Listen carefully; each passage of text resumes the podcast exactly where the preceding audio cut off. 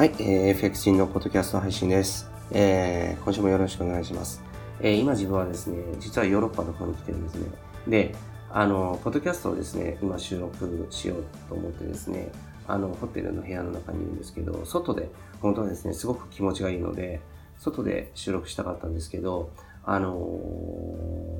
ー、なんていうか、あの、まあ、なんていうか、あの、空軍のですね、えっ、ー、と、ジェット機がですね、あの、なんていうか、その空中でのショーとかをやってて、結構爆音がすごいんですね。だからちょっと窓を閉めて、あの、収録しています。はい。で、あの、今日のですね、話はですね、あの、寿命、えー、寿命ということについて、ちょっとですね、お話してみたいなと思います。えっ、ー、と、寿命って聞くとですね、まあ、いろいろ、あの、まあ、皆さん、あの、まあ、あの、自分も含め、あの、みんな生きてるわけですから、その寿命というとですね、生命が尽きるとき、えー、その期間っていうふうに考えると思うんですね。けれども、あの、寿命にもですね、あの、いくつかあるんです。で、我々がですね、あの、普段意識して、まあ、あの、話に上るのは、あの、生命の寿命というふうに言われるんですね。で、生命の寿命っていうのは、あの、命がですね、どこまで、まあ、あの、生き続けるか、その期間っていう、まあ、通常我々が考える、その寿命なんですね。で、あの、今ですね、あの人生100年時代っていう風に言われてて、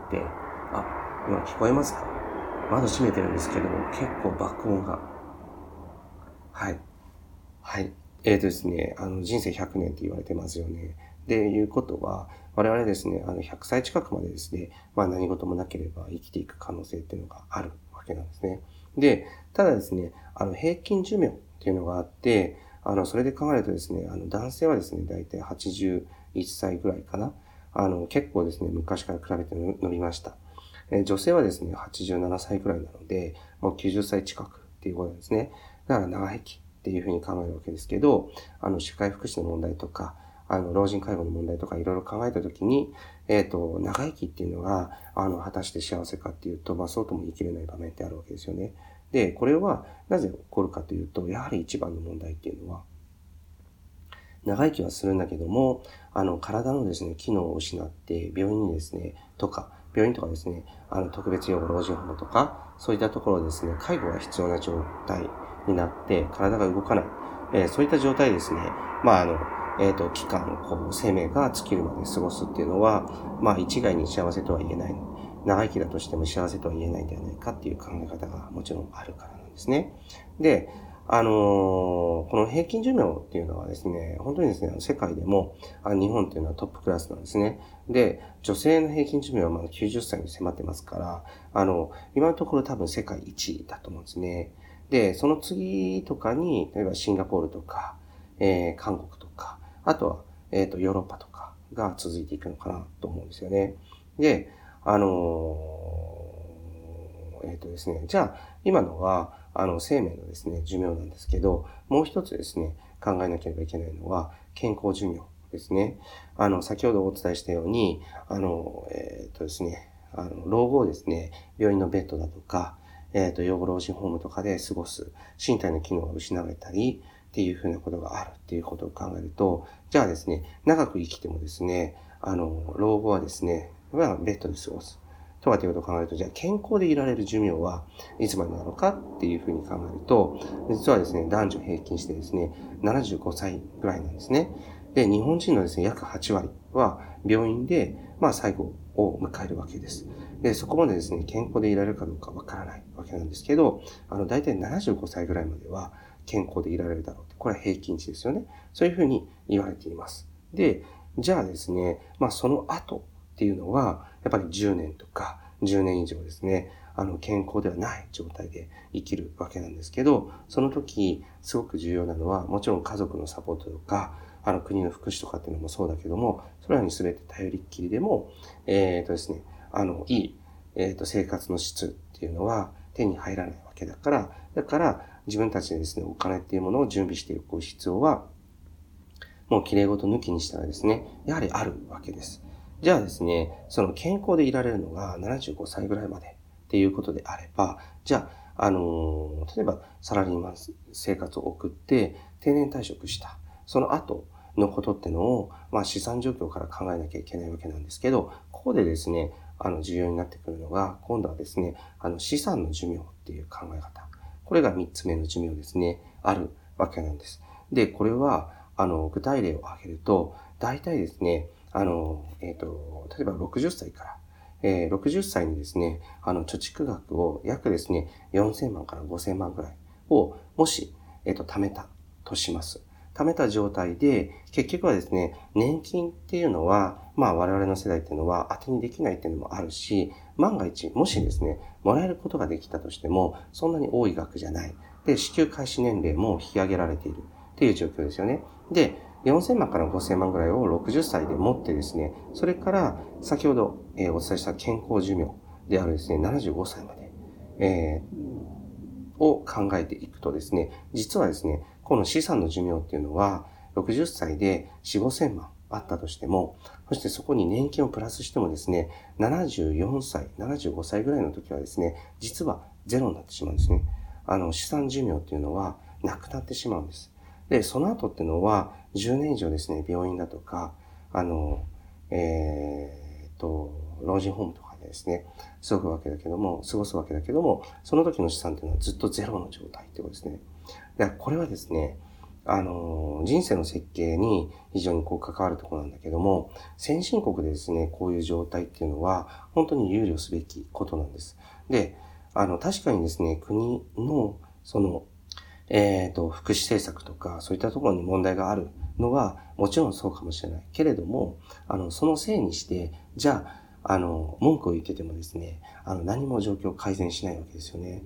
で、そうなるとですね、やはり僕自身思うのは、その、4、5千万あったとしても、その後ですね、資産寿命っていうのは、10年で、えっ、ー、と、尽きてしまうわけです。まあ、10年ちょっとでね、尽きてしまう。人によってはもっと早いかもしれない。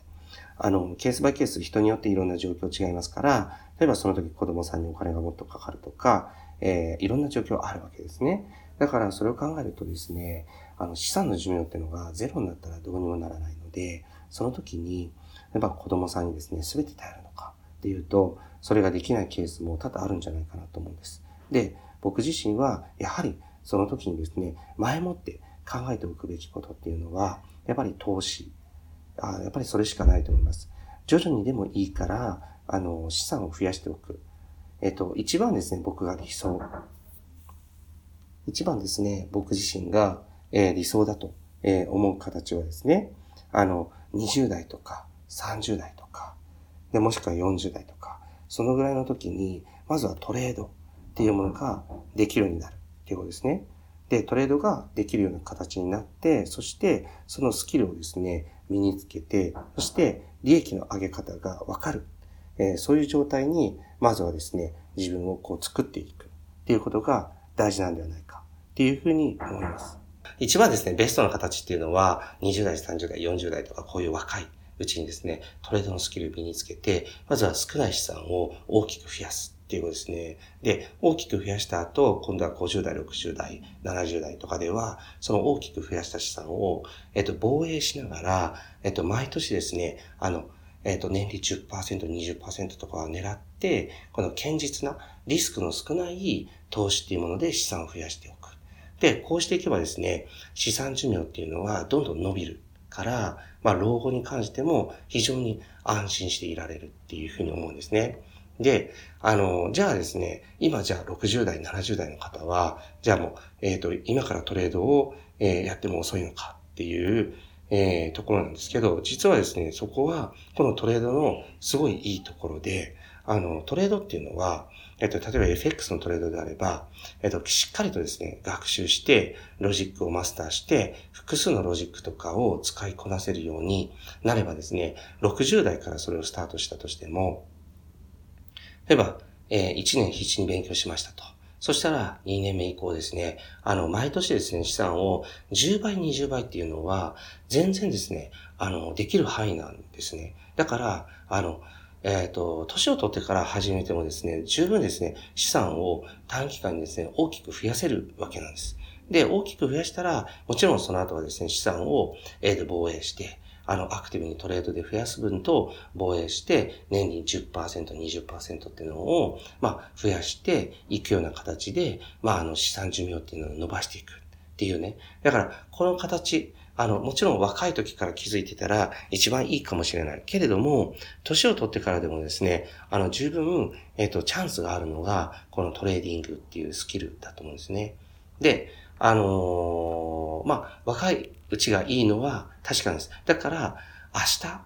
勉強しよう。トレードとか投資の勉強は明日からしよう。じゃなくて、やっぱり今気づいたこの時からですね、やってほしいなと思うんですね。で、それが、あの、あなたの資産、資産寿命をですね、あの、伸ばす。そしてですね、あの、資産をこう防衛する。で、あなた自身の老後、あなた自身の人生をですね、有意義なものにする。そして、あなた自身の家族もですね、守る。えー、そういったことにですね、つながっていくわけです。で、かつですね、あの、言ってみれば、日本全体が、あの、もうちょっと投資のことに目を向ければですね、実は、えっと、国がですね、あの、国民にかけるですね、えー、かけなければいけない、かけるというか、国民に使う、えっ、と、社会保障費とかっていうものは、もっと削れる可能性があるわけですね。あの、投資によってですね、お金を稼ぐっていうのは、決してですね、悪いことではないんですね。で、あのー、松下幸之助も言ってたように、